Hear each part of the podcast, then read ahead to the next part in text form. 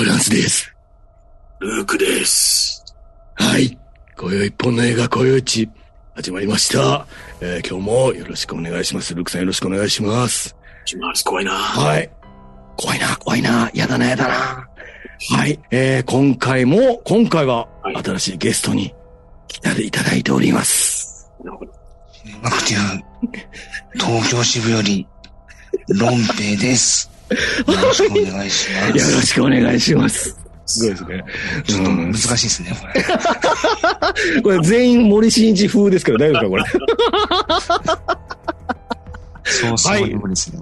そうですね。はい。早々にギブということで。はい。ということで、えー今回は、えー、ルークさんとロンペさんと僕三ラプタン3人で、えースラッシャー映画特集とのを初めてですね、特集をやっていきたいと思います。ということで、よろしくお願いしますお。願いします。で、まず1本目ですね。1本目に選んだのはもう記念すべきこのスラッシャー映画という、まあもうこれだということで、13日の金曜日ですね。もうこれ1作目の13日の金曜日について、えー、取り上げていきたいと思います。よろしくお願いします。はい。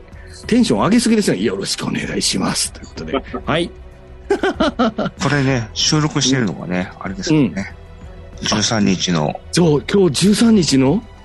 木曜日ですね。もう、ずれとる。何も起こらへん日ですね。えー、こいつらシャー特集、今日ですね、13日の金曜日ですね、こいちの新企画、スラッシャー特集第1弾として記念すべき80年でスラッシャーブームを決定づけた作品、13日の金曜日を取り上げたいと思います。よろしくお願いします。はい。えー、小市配信についてですね、当番組は YouTube と Podcast、Apple、Spotify、Amazon で配信中でございます。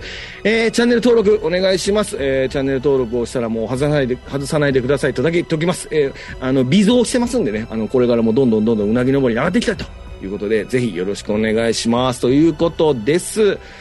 ところで、ルークさん、最近、はい。ジェイソンついてますか？あ、最近ね、あのージェイソンづいてるかってことね。はい。うち、あのー男の子二人いるんですけど、子供。はいはい。はい。今まで動物好きなんですよ。おうでね、この前、あの、先月、あの、うん家族で旭川の旭山動物園行ったんですよ。うんうん。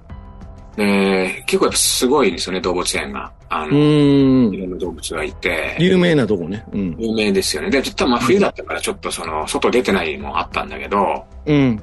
その中にふれあい広場っていうのがあって、うん。まあその、ね、動物好きだからちょっと触れ合いしたいっていうことで、うん。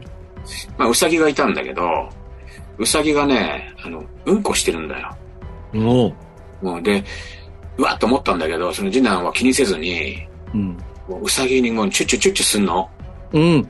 もうね、結構旋律覚えて、うん。その時にね、幻聴じゃないと思うんだ多分聞こえたんだよね。はい。聞こえたのよ。これは、ジェイソンだなっていう。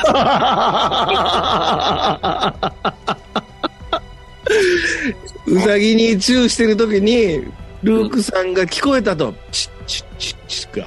ちょっとラフなやつチュッチュって言って。こんな感じ。うん。ッ。なんやねん。はい。えっと、あ大丈夫ですか？ロンベさん大丈夫ですか？今の突っ込み、突っ込んでもいいですよ、今の。大丈夫ですか？大丈夫です。はい。はい。えー、あらすじでございます。13日の金曜日、1980年126分。割と長いですね。うん。えーあらすじですね、もう過去に起きたある惨劇から20年以上閉鎖されていた自然豊かなキャンプ場の再開が決定。若い男女が指導員として現場に入るが、そこには恐ろしい殺人鬼が潜んでいたということで、もうあの、あらすじも3行で終わるということですね。えっ、と、ウィキペディアから引用させていただきました。はい。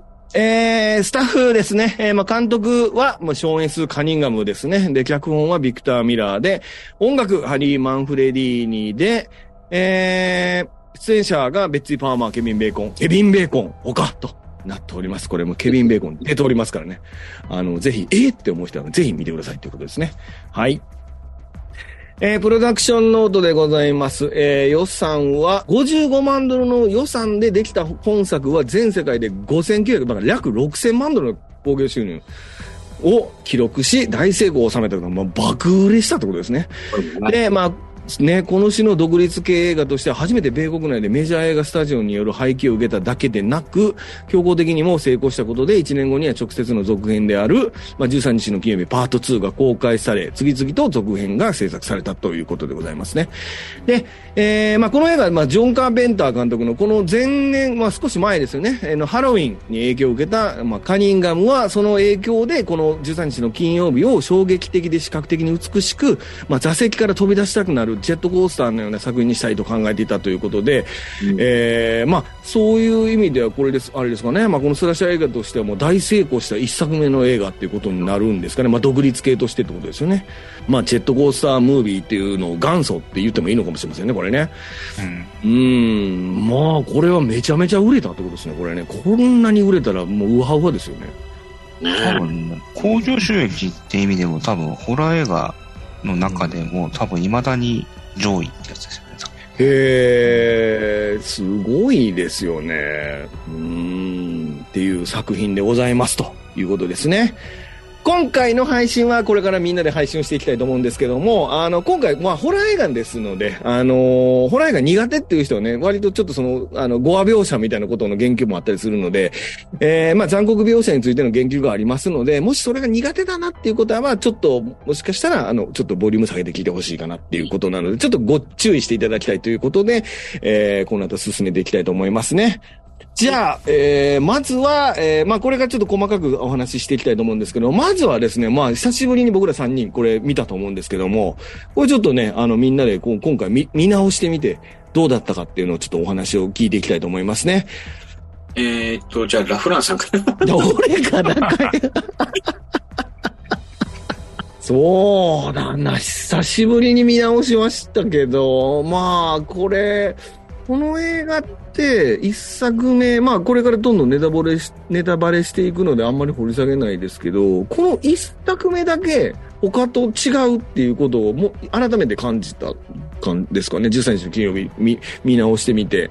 うん13日の金曜日ってみんな僕ら今これ下であのコスプレしてるアイコン多分 YouTube で見てる方はあの わかると思うんですけどもまあジェイソンってイメージありますよねだけどこの1作目はジェイソンっていうことではない映画なので非常にそのカメラが要はそのえっ、と半要はカメラが犯人の目線で動くってシーンがまあ多いわけですけどもこの映画一作目は、その犯人が誰かわからないっていうところがすごくサスペンスとしての要素があると思ってて、それを今回改めて見直して感じました。要は、この映画一作目においては誰が犯人かわからないっていうところで始まるので、非常にこう、最後まで緊張感が続くっていうかね。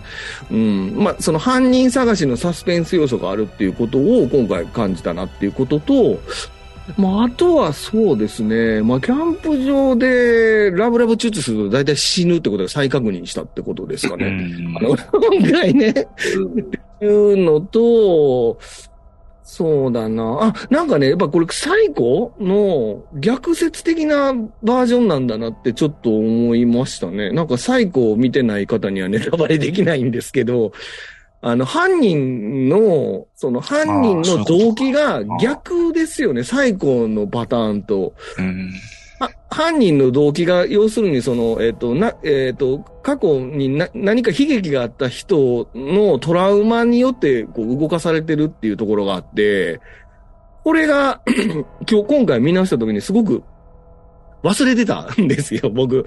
忘れてたんですけど、なんかその、その、要はこう、殺人、殺が、人を殺すことの動機が、その、あの、いわゆる一国の最古と逆になってるっていうことが、すごく面白かったなと。まあ、か、まあ、あの、まあ、やっぱ子供と母親との関係性が最古と逆になってるっていうので、なんかね、ちょっと、いや、すごい、なんでしょうね、低予算のスラッシャー映画なんだけど、割割と過去の映画とかからうまくインスパイアされて、こう、要は、その、この時代の現代的に置き換えてるっていう風になって、すごく面白いなと思って見てみました、今回。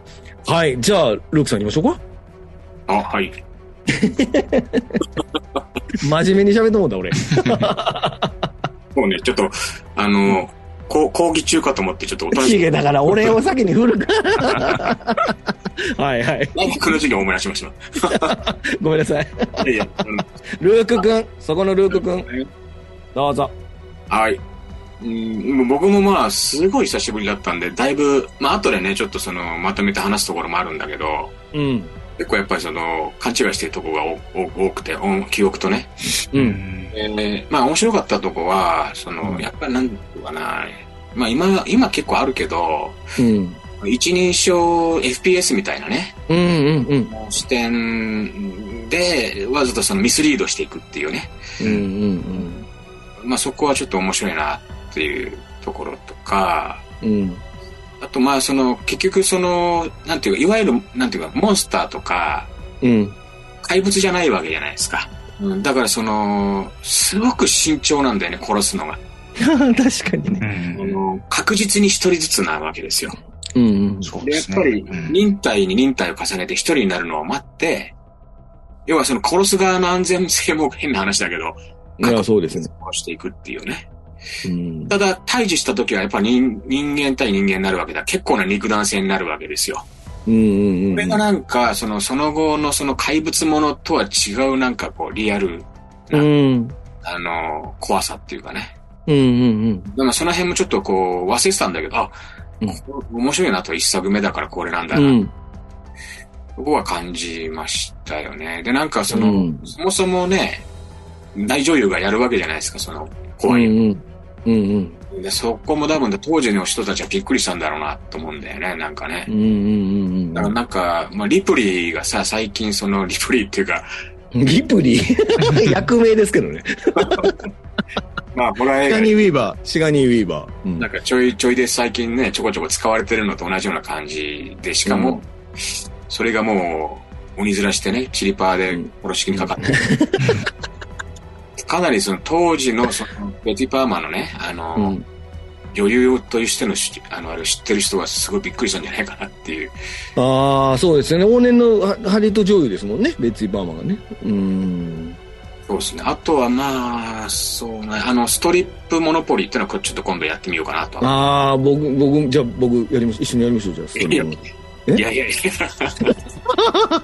僕どんどん塗りますから。や、ブランさんと二人きりでやるんでしょ、これ。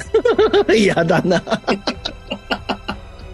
えっと、まあ、一作目はこれ、80年の映画なんで、うん。僕、77年生まれなんで、あの、もちろんリアルタイムは全然見てないんですけど、うん。うん。多分、やっぱね、小学校の時とかも多分テレビとかで見れてなくて、えっ、と、多分ね、中学生以降とかで、うん。多分テレビの洋画劇場とかで、あの、やってるのを見たと思うんですけど、もう、シリーズのどれだかよくわか覚えてないっていうところだったと思うんですけど、うん。ただ、この一作目は、あの、多分何年か前に、ワウワウで、なんかの特集で放送してて、うん。僕ね、そのタイミングで一回見てると思うんですよ。うん。だから、今回見直したんですけど、結構覚えてて、この一作目については。うんだから、あの、ただ、今まで、ここまで真面目に見たこと多分なかったと思うんで、ですよね。うん、感想話すと思って、あの、ちょっと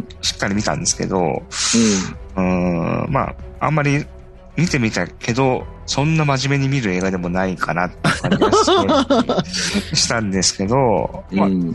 でも、あの、まあ、お二人言われるように注意深く見てみると、あの、あれって思うところはやっぱりあって、うんあの、やっぱスラッシャー映画って、人が死ぬところを見せるっていうのが、多分映画の中で最大の見せ場だと思うんですけど、あの、その登場人物の多くが死ぬのであれば、その登場人物の数だけその見せ場があるってことなんですけど、うん。この映画なんかね、そのせっかくの見せ場を見せて、見せてない展開っていうのがいくつかあって、あの、つまりだから、し死んでいる人物がもう出てきちゃうみたいな。だから死ぬ、その、まさにその場面を見せてないようなところがあって、うん。なんかそことか結構不思議だなって思って。ね。見て自己報告うね。ん。そうです、そうです。だから、うん。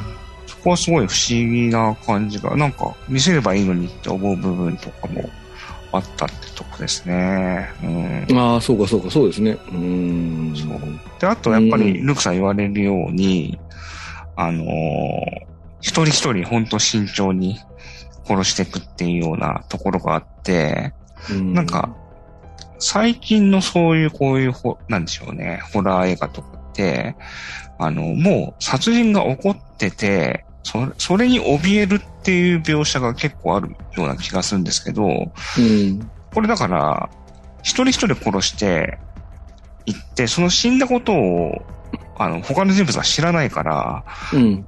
みんな怖がってなくて、なんか、のんきに、あの、過ごしてるところが多くて、あうの、ん。なんかだから、実際に本当殺される場面になるまであんまりみんな怖がってないっていうのが、あ、なんかちょっと違うんだなっていう感じがそこはした。なるほどね。うん。うん。はいなるほどメ。タルギアソリッドみたいな感じだもんね。殺す側の視点のカメラで、殺す側が割と注意深く隠れたりしてるってことなんですよね。なんかこう見つかりそうになったり、うんちょっと逃げたりとかね。うーん、そうですね。うーん、なるほどね。えーそしたら、えーこれ、今回ちょっと、えっ、と、お二方にいろいろピックアップしてもらってるので、えっ、と、それぞれ個別にちょっと話していきたいと思いますね。まず、一つ目ですね、キャンプ場についてですね、これはちょっとのべさんに、あの、いただきました。やっぱり、あの、この映画より前にやったハロウィンがやっぱ大きいと思うんですけど、あの、ハロウィンが、あの、街が舞台だったのに対して、あの、うんまあ、この映画とか、あの、田舎ホラーって言われるもの全般が多分そうだと思うんですけど、うん。あの、まあ、特にこの映画は若者たちがキャンプ場にやってくるわけで、うん。で、その彼ら彼女らのうん。背景が、をですね、あんまり描かないでいいっていうか、あの、多分ほぼ描かれてないんですよね、この人たちはね。どういう人たちかっていうのが。うん。で、なんか、それぞれの家とか、家族とかも出てこないし、あの、もうキャンプ場に向かっている車の中以降とかの設定だけで考えて、うんあの、描けばいいんで、そこ結構すごいシンプルにできるなというふうに思ったっていうところですね。うん。うん。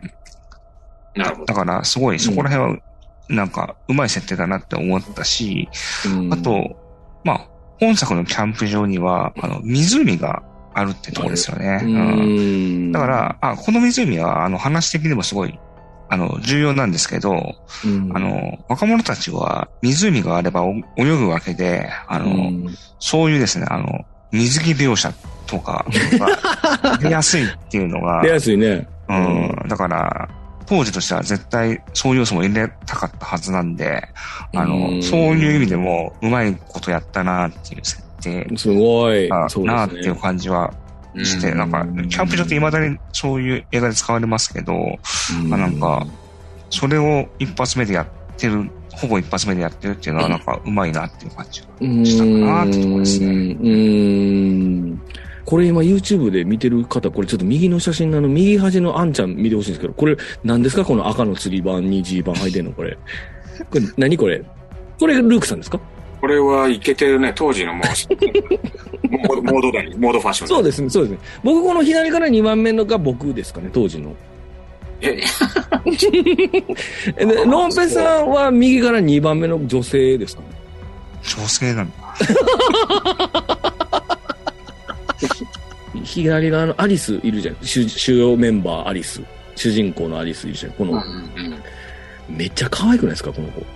この子はあれでしょ？その、この映画でものすごい人気っていうか、売れすぎちゃって、あ、そうなの？ストーカーに悩んで、うん。へで、もう2以降ずっとその引きずりたくないから2の冒頭で死なせてくれて、ああ、そうですよね。2の冒頭でそうですね。で、そのうん後、その後休業しちゃったんだよね。え髪型とか顔立ちがさ、えうん。うん。あの、エピソード4のルークに似てんだよね。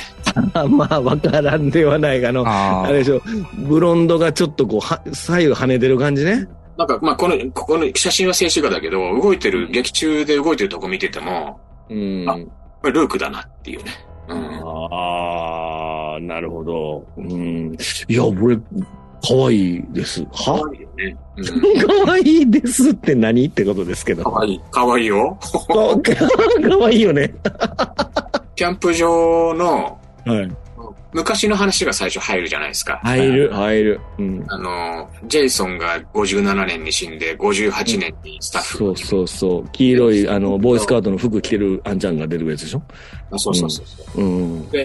その時にさ、その、要はその、その時もスタッフが、あの、子供たちが寝た後にスタッフだけで楽しんでるって、うんうんそれでその、いたすわけじゃないですか、男女うん。いが。たす、いたすね。うん。だ結局さ、ここがすごい、あの、超伏線だよね。その、要はキャンプ場のスタッフが、の運営体制がもう、ダメダメで、うんうん子供たちほったらかして、その、うん。緩んでるってことね。っていうことをちゃんと最初に見せてるのが、ああ、確かにな。うん。サマーキャンプとかアメリカって結構多いじゃないですか。うん。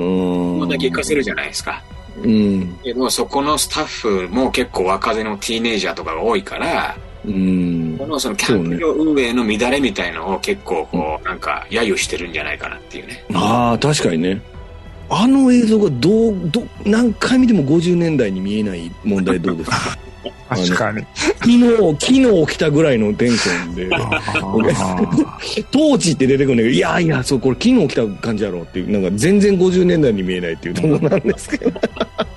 でもあそこすごいいいですよね。あの最初、ギャーンってやられたところも、なんかあの、おこうカメラ越しに犯人側の目線で、うん兄ちゃんも、あ、やられたってなって、後から血出るってところと、あと姉ちゃんとどめ刺すときにさ、こう、ギャー言うて、そっからこう、ちょっとスローモーションになってからテーマ曲に行く,、はい行くのね。あれかっこいいで。白くなってくるんですよね。なんかね。そう、あれかっこいいよね。なんか、妙にセンスいいんだよな、あのオープニング。かっこいいと思いました。あれ毎うん回やればいいのにと思ったんだけど、やんないんだよな。かっこいい、あれ。かっこいいっすよ。うんダブルオーのプレタイトルシークエンスそう、いや、俺も今言おうと思ってんだ。ねあそこ完全にダブルオーのプレタイトルシークエンスなんだよな、って思いました。あれがね、終わった後に、あの、タイトルが、タイトルが。ズームして出てきて、ガラスズが割れるっームしてて。ガラスが割れるやつでしょ。もうあれめちゃめちゃかっこいいねんな。かっこいいね。かっこいいよ。なんなのこのかっこよさと思いましたね。じゃあ、8つの死に様ですね、ルークさん。はいはい。あのーまあちょっとさっき、のんぺさんもね、おっしゃってましたけど、やっぱり殺人の殺してるシーンが映る場合と映んない場合があるんだけど、事後報告でも、あの、うん傷口見れば大体殺され方は想像つくわけです。ああ、なるほど。で、まあ、ここで8人死ぬんだけど、で、ちょっとパーッとおさらいすると、まあ、一人目が料理な、料理担当の兄が、うん。まあ、キャンプあの来る途中でね、はいはいはい。殺されちゃうと。で、これ、うん。ナイフで喉先ですわ。はいはい。ほんと先ですわ。はい。殺人シーンのもう定番ですね。もう。と定番ですね。うん。で、二人目が、あの、ネッドね、マーシーにちょっと思いを寄せていて、あの、うん。まあ、三人で車で来るんだけど、うん。ちょっとその、お溺れてる真似をしていたずらして、その、マーシーにチューしちゃうとか、うん。まあちょっといたずらっ子。うん。この子は、あの、殺人シーンがないんだけど、まあベッドで、うんうんベッド寝そべってて、おねんねしてて、ただ、喉は切り裂かれてるので、喉先。うん。で三人目が、あの、マーシーと今度セックス楽しんでた、うん。マリファナでね、あんやってるジャックね。まあこれがケビン・ベックス。うん。これはもう寝そべってるところ下から喉で矢を突き刺し、ゆっくり突き刺しと。うん。これすごいですよね。これいや、これすごいよ。これ後だ首。がちょっと長くなってるのはご愛嬌なんだけども。で、これ3人目でしょ。で、4人目が、今度仲良しさ組のマーシーでね、あの3人で来た女の子マーシーね。うん。これは公衆、公衆シャワールームでも頭に斧ドッカンね。ドッカンですよね。顔面ですよね。いや、すごいよ、あれ。うん結構だからやっぱり影響力多いというかね。こういうシーン、まあゾンビ映画とかではね、結構ありますけど、うん。まあなかなかの殺され方じゃないですか。うん。ね、これが4人目でしょ？で、今度うん5人目が、読書中に外から助けて助けてって声を聞いたブレンダーね。まあ緑のコートを着たまま外出てくるんで。これは。アーチェリー場でライトアップされるから、あ、これ弓矢でやられるのかなと思いきや、うんああ、そう。まあ実際は不明なんだけど、うん。おそらくでもお腹あたりに、あの、なんか、斧の傷跡みたいなのがあるので、うん。まあ、縄縛り斧でどっかをガッツンコって感じですかね。はいはいはい。まあ、あのベッドに斧が置かれてたじゃないですか。う。うんん。ブレンダーのね。だからまあ、斧なのかなって、そここはもう想像しかないんですけどね。うんうんで、あと6人目。今度はその、キャンプ場のリニューアルのリーダーね、スティーブね。うん。ああ、スティーブね。うんこれも分かりやすいね。胸にナイフ突き刺した上うで、んうん。で、あの、木の上にぶら下げられてプレデター状態っていうね。ああ、そうね。うん。これ で、7人目がアリスの同僚の。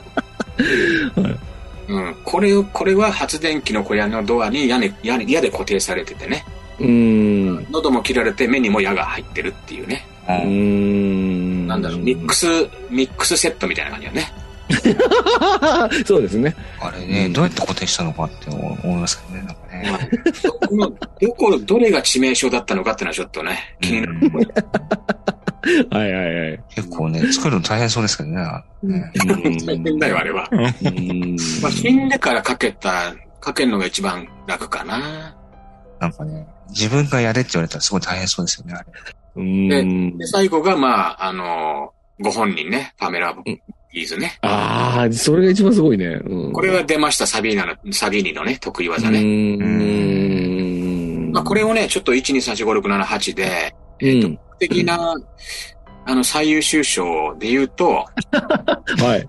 あの、やっぱりね、あのビルだね。アリスの同僚のビルで、うん。これあの発電機の小屋にこ固定されてるんだけど、うん。やっぱね、いろいろやられてんだよね、よく見るとね。う。うんん。うん。目にもや、腹にもや、喉ぐらいにもや、で、あの、喉も切られてるでしょ？うん。これも、あの、ロイヤルホストの、あの、なん、なんて言うんだっけ、あれ。三つの肉が全部セットで入ってくる。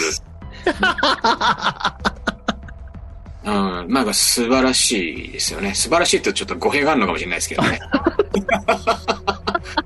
死に様素晴らしいってことね。うん。まああこんーな感じでちょっと楽しめました。あー、いや、でもあれ、ほんまあれですよね。あの、アリスを追い込むためだけに、あの、死体とか割とこう、ぶら下げたりなんやりって、割と努力してますもんね。あれ一人でやってるし、あれだって。そう全部おあの、ブレンダーのね、死体が、あの、小屋に投げ込まれるのは、うんまあまあな力いると思うんですあれ多分ね、あの、あれはちょっと人間の投げ込み方じゃないから、うん。木の、木の、木を反らせてバネの力を使ってんじゃない？バイーンって。なるほどね。そのために一回くくんなきゃいけなかったからロープがついてたんじゃないかなっていうね。あだってさ、なんかさ、ドア、ギーって開けたら死体ぶら下がってるみたいなのあるじゃないですか。うんうんあれ開けへんかったら、あがなんかもう、え、俺見てくれよって思いません？死んでる側もなんかあの、開けへんねやってなりません？なんか。うんなるね。なるよね、絶対。うわ、俺ここぶら下がってんねんけど、みたいな。うだって、お化け屋敷やったら絶対クレーム入りませんね、あれね、あの人、あの人、多分。そうね。なんか、だからそほらの、見せる、見せるのが目的だったらもうドドア閉めとくんだと思うんだよ、もう初めっから。あ、そうか、そうか、そうか。うん。だからまあ別に、ねさっきロンペさん言ってた通り、うん。今回のその殺人鬼の目的って怖がらせることじゃなくて、うん。もう復讐なわけだから、うん。確実に殺したいわけですよ。そうだよね。うんだからその、いつも別に見せようと思ったわけじゃないんだと思うんだよ。いや、だけそうか。まあそうなんですけど、あの、あの、見たら見るほど、あの、構えるじゃないですかね。なんかその、構えるね アリスもね、やべえってなりますもんね。なんでわ、ブレン、ブレンダー投げ込まないけどね。そうそうそうそうそう。なんか面白いんですよね。なんかあの辺の演出がね。犯人が分かってると、その最初の兄が殺される、なんでしょう、場面とか展開ってよくわかるんですよね。あの、んなんか車に乗っちゃうとことか、あうんの、安心してるとことかも、すごいわかるし、なんかそういうところし結構しっかりしてるかなっていう感じはしますね。んそうだね。うんまあなんか兄に関しては、途中までみんな来ないねとか言ってたのに、うん。全然そ、それ、そういうのも言わなくなっちゃうっていう。そうなんだよな完全無視だなって思った。完全無視やねんな。うん。ねもう、あの、忘れられてたよね。モノポリとか始めるぐらいの。本当にそそううですよ。だよね。まあ、誰もだからもう、どうせ来おへんやろうってことでしょ、きっとね。うんはい、じゃあ次行きましょう。じゃあ、パンフレットですね。このパンフレットについて、ロンベさんですね。はい。はい。あの、今回ね、あの、これやるってことでパンフレット入手したんですよ。すげえな。で、あ当時のパンフらしくね、あの、うん。完全あの、ペラペラのうんやつで、あの、うんだから、プロダクションノートとあらすじって、まあ、さっき、ラグナさんが話したようなことうん。と、あと、キャストと監督について短文があるだけで、あのうん。もうトム・サビーニのこととかも何何も書いてないっていうね。もう、ほんとペラペラのパンフレットで、うん。で、ただ、唯一、あの、このパンフレットのオリジナルコンテンツが一つあって、うん。それが、過去の13日の金曜日にあったいろんな事件をうん。羅列してるっていうのがあるんですよ。いいね。うん。で、まあ、いくつか、あの、僕がピックアップしてる、その中からまあさらにピックアップすると、はいはいはい。あの、1912年の、えーもう、めっちゃ前やな。そう、4月13日っていうのがあるんですけど、うん。これがね、石川啄木死亡っていうのが 日本の出来事。さらに古いのもあって、あの、うん1612年、古い。うん。これまた4月13日なんですけど、うん。これがね、うん。巌流島の決闘ですね。お、また日本の出来事。あれなんだね。あの、殺人鬼とかスラッシャーじゃない。あの、うん、あの、あとさ、ほんまにあったんか、学年中の決で、闘13日って。さらに、あの、もっと昔に行くと、うんね、1521年古い。はい。8月13日、おうこれがね。うん。インカ帝国滅亡ですね。最後に、あの、一番古いやつ言いますよ。はい、どうぞ。一番古いやつが、キリスト出ちゃうんじゃないの名前。あ、おうちょっと近い、ちょっと近いですよ。あの、BC322 年、こんなうん。6月13日、うん。もう。これがね、えーアレキサンダー大王死亡ですね。でさ、あの、キリストが貼り付けにされる以前はさ、の、うん。あの死亡はさ、別に普通だよ。いや、っていうかさ、なんでわかんの？金曜日って、その、ですよね。だってさ、インカ帝国滅亡ってさ、決めてんねんで、一日だけやねんで、その、その日の金曜日に滅亡したって言ってんねんで。そんなことある？なんか滅亡のどの時点かっていう話だよね。そうですね。あとね、インカ帝国滅亡と石川啄木が死んだ日が同列に語られてるところが謎でしかないですよね。おもろい、それ。すごいなぁいや、それよりも何もトム・サビーニのこと書けよって話ですよね、そのパンフレットにね。何も書いてないですね。そうか、これよりも後ですもんね。その、こう、特殊メイクとかが。もちろんそうですね。この後に売れっ子になっていくっていうところだともんね思いますよ。ね。うーん。じゃあ次行きましょう。えっ、と、危機管理マネジメントですね。ルークさんですね。うん。うん。まあ、あの、別にそんな大した話じゃないんですけど、うんうんあのやっぱ思っ、見てて思ったのはね、うん。うん。やっぱりちょっとその危機管理ができてないなっていうね。そうなんだはい。はいはいはい。あのーまあ、これ、本当に、なんだろう、最近ホラー映画見ててよく思うんだけど、うん。まずね、やっぱ怖いと思ったらすぐ電気つけようよっていうね。なるほどね。とにかく明るくしようと。うん。それはまあ守ってほしいよね。その、なんでその、特にアメリカの人ってその、怖い状況なのに、暗い部屋のまま歩いてんのっていうね。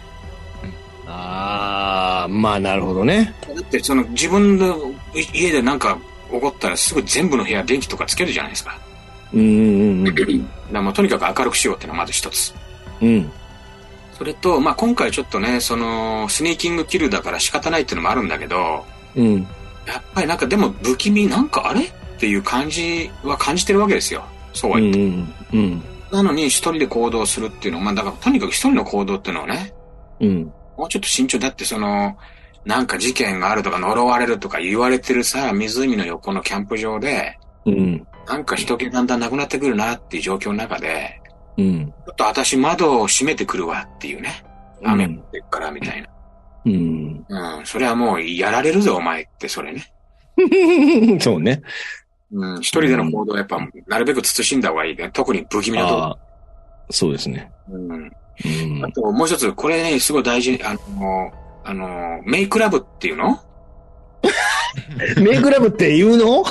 はい。それはね、ちゃんと完全な個室？過去鍵あーっていう話を。だって、いや、そんなさ、オープンなとこでさ、まあ、キャンプ場でティーネイジャーだから、しょうがないのかな。あれなんかこう、オープンスペースはダメよ。え、あれですか？なんか息子がキャンプに行ったんですか？言ってない言ってないんだけど。なんかしでかしたんですか？はい。まあ今回別に最中じゃないんだけど、そうだね。うん。うん。まあでもね、この以外のところでも、まあそういう定番になってくるわけじゃないですか、こういうのがね。ああ、なるほどね。うん。まあ危機管理ということでね、うんうんうん。別にそのリリアルまあ気をつけましょうと。殺人鬼殺人鬼がリアルの世界にうろうろしてるわけじゃないけども、そうですね。うん。やっぱり危機管理マネジメントとしてはやっぱり、ちゃんとした個室でね、鍵かけてそうですねっていう話ですよ。うん、ああ、なるほど。うん。あとね、ちょっと今回ちょっとその、アリス、主役アリスだよね。シェアリスです。はい。ファイナルバール。バ可愛かったんだけど、うんこれでイラッとしたのは、うん。やっぱね、あの、怖いからってね、うん。いつまでも死体を見てギャーギャーギャーギャー言ってないで、うん。あのすぐ周囲に注意を向けた方がいいと思うんですよ。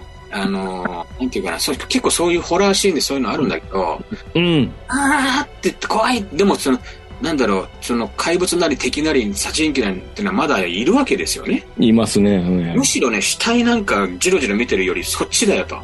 うん。すぐにその注意を向けなきゃいけないのはね。うんうんうん。でそこはちょっとやっぱね、あの、優先順位がちょっともう、ダメだね。おかしい。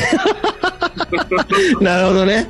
うん。ああ。あとまあ最後ちょっと一つ付け加えるんだったら、まあ解解決したっていうね、いくら解決したってちょっと船に乗るのはちょっとやめとこうって。あれ？あ意れ後で話したいですね。あの船のシーンね。ちょっと後で話しましょうか。その話ね。そうね。まあじゃあそこ後で言っとこう。そうそうそうそうそう。まあ、とにかく、やっぱりその、まあ、それがね、すごく、その、みんなが危機管理、マネジメント完璧にできてたら、もうこれ、話にならないからさ、うんうん。ゆるゆるでしょうがないんだけど、だただまあ、こういうの見て、やっぱその、うん学んだ方がいいよね。そうですね。学びがあるということですね。そうそうそうそう。ああ、なるほどね、うん。素晴らしい。さすがやっぱ危機管理マネジメントの会社を経営してるだけのことありますね、ルークさんはまあ、会社経営したことないけどね。えーということでございます。危機管理マネジメントは、このホラー映画を見て学べというはいルークさんからのお話でございました。はい。はいはい。次ですね、記憶違いですね、ルークさんですね。はいはい。うん。まあちょっと冒頭にも話しましたけど、うんうんあのーやっぱり、その、ごちゃごちゃになってる、あのーうん。うんうん。うん。13日の金曜日の中でもごちゃごちゃになってるし、いろんなホラー映画ともごちゃごちゃになってる。なってるね。うん。で、あのーまあ、自分の中では、まず、その、あの、ケビン・ベーコンは、ああのやってる最中に死ぬ死ぬのかと思ってたんですよ。あ。はいはいはいはい。で、いや、しかも、その、二人とも貫通するぐらいの勢い。ああ、それ、あれちゃう？記憶違いじゃない？だから。だからそのそういうね、記憶違いだよ。はいはいはい。と、それからその、なんだろう、えっと、まあ、ラストもジェイソンが、あの、まあ、ジェイソン少年が、うん。あれまあ、わかんない、そのリアルなのか妄想なのかわかんないんだけど、うん飛び出して引きずり込んで、そのまた、その後病院とかのシーンになるじゃないですか。はいはい。なる。うん。僕ね、あの、引きずり込んで終了だと思ってたんですよ。うん。ああ、わかる。で、キュッ、キュッ、キュッ、キュッで終わんのかなみたいなね。引きずり込んで。うん。これがね、あ、あれ？もう終わんないの？っていうのがすごいびちょっと驚きだったんうで、ん。全然記憶違いで、あともう一個は、あの、うん串、なんか立てかけ、ドアのところで今回、あの、ビルが固定されてたじゃないですか。うん。で、あれ、まあ、誰かってのはもちろん覚えてないけども、うん。あの森の中で、うん。結構ああいう感じで、串刺しで、木に固定されてると思ってたんですよ。うん。ただよく考えたら多分ね、それね、あの、暗い森かなんかと勘違いしてるんだよね。まあ、なんかね、ちょっとその、あとね、その、イメージとしてだけど、うん。あの、チェーンソー出てくるまあ、ご本人様、今回は出てこないっていうのはね、ご本人様？あったんだけど、はいうんいろんな映画を、はいはいはいの見ホラーを見すぎちゃってて、はいはいはい。変な、逆に自分、自分ミスリードみたいなね、うんう。ん。感じで、ちょっとなんか、逆に面白かったなっていう。だから、多分ね、これ、あのー、我々みたいな人多いと思うんだよね。もう今更うん13日の金曜日一作目かいっていう、思ったんだけど、もう一回見てみると、あなんかね、多分自分の中の13日の金曜日が乗り換わるかもしれないのうんで、うんやっぱりしばらく見てない、もう2、30年見てないっていう人、特にね、うん。うん。もう一回見てほしいなっていう。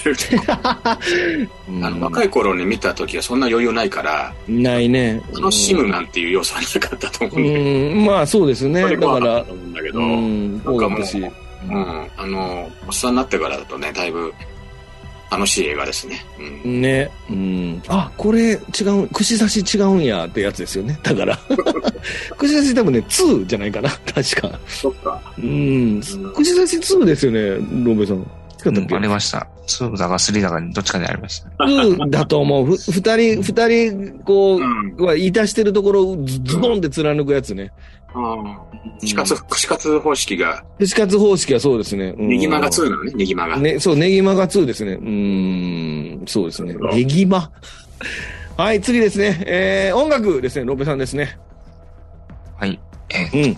まあ、ちょっとさっき名前も出てましたけど、その、ハリー・マンフレディーニって人の、まあメインテーマみたいなやつがあるんですけど、やっぱり僕やっぱ、まあさっき、あの、ラフラさんが最後の話してましたけど、あの、うん最後のうん。曲と、えっ、と、ジョーズのあの曲の要素を持ってきたような音楽、うん、そうだね。うん。っていう感じはしていて、うん。あの、なるほどって感じはするんですけど、あの、うん。あその作品的にもだから、そ両方の要素があるかなって気がしているし、なんかその両方の作品の音楽をなんかミックスしたような気もするんですけど、うん。まあ印象的なのは、あの、声が入っているっていうところ、はいはいはいはい。うん。これ、な、なんて聞こえます？ああ、まあ、ルークさん、チューしてる時に何て聞こえるんでしたっけ？あれ？え、今、聞こえ、聞こえへんかった？今言った聞こえへんかった？ごめん、聞こえへんか。チューしてたのかな？聞こえました。なんかさ、その、確かにね、あの、言葉みたいなのが言ってて、俺、もう耳コピしようと思ったんだけど、はい。なんか結構ね、あの、チュッとかそういう一言じゃなくて、カニコ、カニコ、カニコ、カニコとかね。言うんだけど、え？なんか言って言ってるよね。うん。あ、これね、あれなんですって。だから2語言ってるんですけど、う。うんん。一つが、えっ、と、キル。え？殺す。のキル殺すのキルね。のうん火の部分なんですよ。うん。うん。で、もう一語が、マザーの魔の部分なんですうん。まあまあまあってことですね。うん。全然でもね、そう聞こえないんですよ、そう聞こえないよね。いや、うん俺もそれ、俺もそれ、あの、いろいろ調べてんけど、はい聞こえないんだよな、そういうふうにはね。絶対聞こえないですよね。なんか。なんか、チチチカカカって聞こえる。そうそう。カかパンに聞こえるから、マニは聞こえないね。マに全然聞こえなくて。うんなんかね、不思議なんですよね。不思議だよね。何その、あの、歌詞カードに、こう、あの、シガードにキキキが。ま、まとか書いてあるの。ちょっと待ってください。ちょっと待ってね。このオープニングのタイトルの歌詞カードってもうキーとマーしかないですよ。だってあの 歌詞、歌詞そこしかないんやから。歌えないよ。その、キーキーキー、まあまあまあしか書いてなかった時、どこから歌い始めたらええねんってなりますよ。カラオケ入れたら面白いですよ、カラオケで入れてもさ、いつ歌ってるか、おーキーキーキー、まあまあまあみたいなでしょ。まあ、それ、だから、あの、歌うたびに人によって変わるっていう面白い、こう、あれだよね。うーん、そうね。この、やっぱ音楽のかかり方も、僕はジョーズと同じ方法論だと思ってそうて、だね。う。うんん。この間、あの別の場所でジョーズの話しましたけど、うんしたね。うん。あの、ジョーズって、あの巨大ザメが出てくる時だけ、うん。あの、有名なジョーズの音楽がかかるんですよね。うんだから、あの、映画ジョーズの中で、子供が、あの、サメの背びれの偽物でいたずらしてる。で、周りの人々が逃げるっていう場面があるんですけど、そこでは音楽が流れないっていうう、ん。そこですよね。で、うん音楽が流れると、うわ、サメが来るってなるんですけど、うんうん。まあ、13日の金曜日も同じで、まあ、あの殺人鬼が来ると、音楽が流れて、しかもあのカメラワークが一人称みたいになるっていううん。ところがあるので、あの、うんその時の音楽とも、音楽とカメラワークも、あの、うんちゃんとしっかり変えてきてるのは、なんか、あ、意外としっかりしてるなっていうところあう思いました。ん。そうね。うんあ。。なんか緩急みたいのを、あの、入れるじゃないですか、その、うん言えるまあ、。ジョーズとかも、その、ね、海にこう乗り出すときは、てーてーてーてーてーれれれれれそうそうそう軽。快な音でこう、ちょっとね、気分が上がる。で、今回も、その、ケビン・ベーコンたちが車で登場するとき、めちゃめちゃ明るい音を流すわけですよ。うん。そこのその緩急振り回して、感情を振り回して、どん底に落とすっていうね。うん。そういうのがちょっとやっぱうまいなと思いましたけどね。ん。これだからスコアだけ聞いてもすぐに13日のゲームで分かるっていうのは、よくできてると思いますね。ただね、このハリー・マンフェルディーニで、マンフレディーニって、ほとんど13日の金曜日のスコアしか書いてないっていうか、なんか、そんなに、だからってね、売れてる作作曲家さんでもない感じがするのも不思議やし。なるほど。決めちゃってんじゃんの仕事する日をもう13日は金曜日だけ。ああ、だから来ないのか。それ何ヶ月に1回やねん。じゃあ、それやろうと思ったら。えっとね、今月13日木曜日ちょっと仕事無理。あーちょっと無理っすね、スケジュール的にみたいなちょっとスケジュール的に無理っすね。でも、いつ受けれんねん。そんで1日でできんのかよ、それ。納品日は13日の金曜日ですか？決戦ね。決戦は。ああ、そうか。決戦は13日の金曜日。はい、次。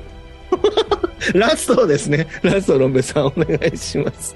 はい。まあ、これさっきからね、ちょちょいちょい話に出てますけど、あの、あまあ、ラストの、うん。あまあ、アリスが、まあ、その殺人鬼を倒した、まあ、うん。首を切断して、うん。倒した後に、まあ、うんルクさんも言われてましたけど、うん。なぜか、おもむろに、カヌーに乗るっていう ところがあって、で、まあ、翌朝ですよね、多分ね。これもう明るく。なって、翌朝、翌朝。うん。まあ、安心しきってるようなところうん。で、まあ、いわゆるジャンプスケアっていうですね、うんびっくりさせるような場面があって、あの、うんこれ本当当時知らずに、うだから映画館で見てたら。絶対にビビるっていう場面だと思います、そうだよね。う。うん逆に俺今、今見たらちょっと漏れ、漏れると思うんだよね。もう、ちょっと緩くなってきてるからね。そううん、そうだね。うん。僕はちなみにもう漏れましたね。これ見た時に。この間見た時テレビで。に。で、そうよ、漏れましたね。うん。これしかもさ、あの、だって、あの、内緒で、あの、あの、絨毯選択しましたもん。だって、嫁に。ずるいのはさ、あの、うんもう、いや、この子一人のシーンでこう、ああ、よかったっていうね、うん。あの、要はその資料の腹渡ラストに一人のシーンで、ああっていうんじゃなくて、うん。警官出てくるじゃないですか、ちゃんと警官出てくるのよ。川岸にね。川岸じゃない。あの、水見岸か。いやね、あの、見てる方は、やっぱりこう、警官が来たらもう、いいやろと。うん。お終わりですよね。終よ。わりやな。うん。これがちょっとずるいね。怖いね。ずるい、ずるい。そう。もうそ殺人鬼も倒してるわけですからね、もうね。う。そうそうそうう。ん。うん。でなんかさ、その、こ、こあの、カヌー乗って沖に行こうっていう時に、うん。手で漕いでたじゃないですか。う。うんん。でもその朝見たらオールが入ってんだよね、船の中にね。別にな殺人鬼とか何にも関係なかったとしても普通の人だったら暗い真夜中の湖怖いわけですよ。怖いよ、絶対。うん。そこに手をつけてこう漕ぐなんて、うん。オールがあったらやんないよね。怖い。うん。あと、そもそも論でこれ湖でしょ？うん。船出して、どこ行くの？まあどこも行けないですよね本人。的にはだから、本人的には安全圏に行ったとつもりなんですよ。ああ、何こ、えー、みんなに湖の真ん中におりゃ、その、こ、ここまでは来へんやろ、みたいなことですか？まあ、相手が一人かどうかっていうのも実は分かんないわけですよ。そうね。うん。このこいつらにしてみたらね。うん。だからやっぱりその外敵から、まあ、最後の最後ね、ちょっと朝を迎えるのどこで迎えようと。うん。街に30キロでね、夜中こう歩いていくのがいいのか、うボロボロのめちゃくちゃになった小屋にいるのがいいのか、うんうんとりあえずまあちょっと水の上で一人の形で、あの、朝を迎えればいいのかっていう判断だったのかもしれないですよね、だからね。うあ、なるほど。そうか。だだとしたら別におお目的ないからオール使わなくていいってことになりますね。そういうことか。うんそうかそうか。真ん中におりゃいいってことね。まあ、なるべく、こう、えっと、いすぐには追いつかない場所にいればいいってことか。そうだよね。なんかあだからバシャバシャわかるわけだからさ。そうだね。ううん。これでも彼女が浮かんでたとこ、水深どのぐらいなんですかねあれね。結構、なんか、5、6メーター真ん中の方やもん13メーターぐらいじゃないそうだよね。うん。何、一生懸命、何、クロールかなんかで来たの？あの、ジェイソン。わかんないけど、水の中にミソソウとかいるかもしれないいやいや、違う映画や。違う映画じゃう。違うドラマや。明らかにジェットパックっぽい、あれだね。だから、うるせえよ。違うドラマだよ。ごめんごめん、ちょっとね、混同しがちなんだよ、最近。違います。違いますよ。そんなあの昔の、はるか昔の話じゃない。今の話や、これ。これさ、あそののちょっとロンペさんとラフォナさん聞きたいのは、あの、要は病院のシーンになるわけじゃん、この後。はいはい。やりますね。さどっからが妄想なの、これ？船には、ああ、うんいい、いいとこですね。船には乗ったんかいな。そもそもそれも、ようわからんよね。船、まあ、でも、今回だと、あの、ジェジェイソンが出てきたくだりが妄想だっていう感じでしたよね。多分ね。うん事件自体は起こったことになってるでしょ、あれ多分。あの、警察もいるから、あそこに。あの、目覚めた時に。わかんないんだよね。その、だからまあ、じゃあ、溺れたっていうところは事実なのかな。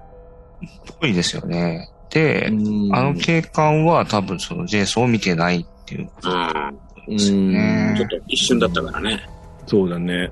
う。うんんでも、じゃあ逆に言うと、ジェイソンも含めてリアルっていう解釈だっていいわけだよね。もちろんもちろん、そうそうそうそうそうそう。うん。あの、もう、今、ここの時点で1時間11分喋ってるんですけど、どうします？すいません。いるかな？一回消ようかな？これまだ。えー、そしたら、えっ、と、これ、じゃあ前半、こういう感じにして、後半はあのおまけみたいにしましょうか。あえっ、とね、うん、そうですね。で、そうか、じゃあここだけ話しましょう。えっ、とね、このラストのジャンプスケアですね。ラストのジャンプスケアは、えー映画の最後にジェイソンが登場するというアイデアは、この実はメイクアップデザイナーのこの僕らがちょっとなんか言ってますけど、トム・サビーニという人がね、提案したものであるということだそうですね。で、えートム・サビーニはラストにクリフハンガー、クリフハンガーでまあ次にもう、こう、要はこう、びっくりさせることを設けて次に期待させるようなこう、仕掛けですね。クリフハンガーっていうのを設けたのは、まあ、キャリーを見たばっかりだったので、ああいう、まあ、チェアジャンパーって見てですよ、向こうでチェアジャンパーが必要だと考え、ジェイソンを、ジェイソンを登場させようと言ったというふうに語ってるそうです。なので、まあ、最後のこの、一番こう印象的に残るラストのびっくりエピソードは、トム・サベイニが、か、が、こう提案したということだそうですね。さすがトム様ですね。あの、さすがトム様ですよ。カメラマンとペイさんはトム様ですか？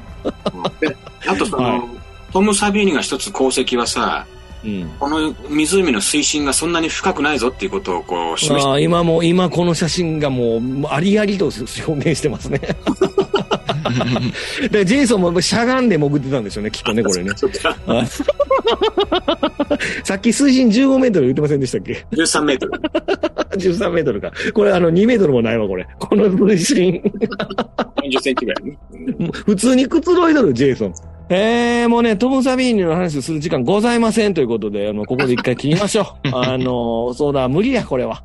で、この後ね、ちょっとトム・サビーニの話を、やっぱり僕ら、あのね、あの、この特殊メイク大好き世代についてはトム・サビーニの話をしたいんですけど、まあ多分そんな、あの、短くなると思いますけども、うん。おまけで後編やると思いますので、あの、ここで一旦閉じましょはい。じゃあ次回もスラッシャーということで、声打ち配信については当番組は YouTube と Podcast、Apple、Spotify、Amazon で配信中でございますと。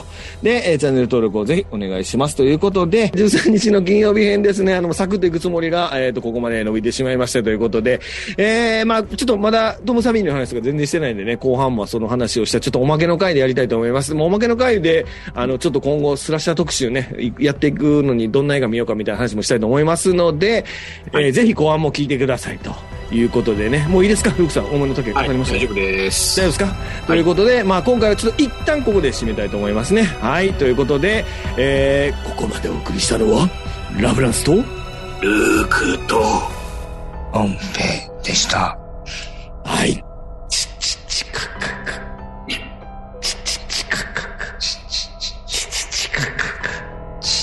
えー、終わりにしたいと思います。盛り上がれへんないかいということでね。はい。ということで、えっ、と、次回、ぜひ見てくださいということで、ありがとうございました。ありがとうございましたはい、ありがとうございます。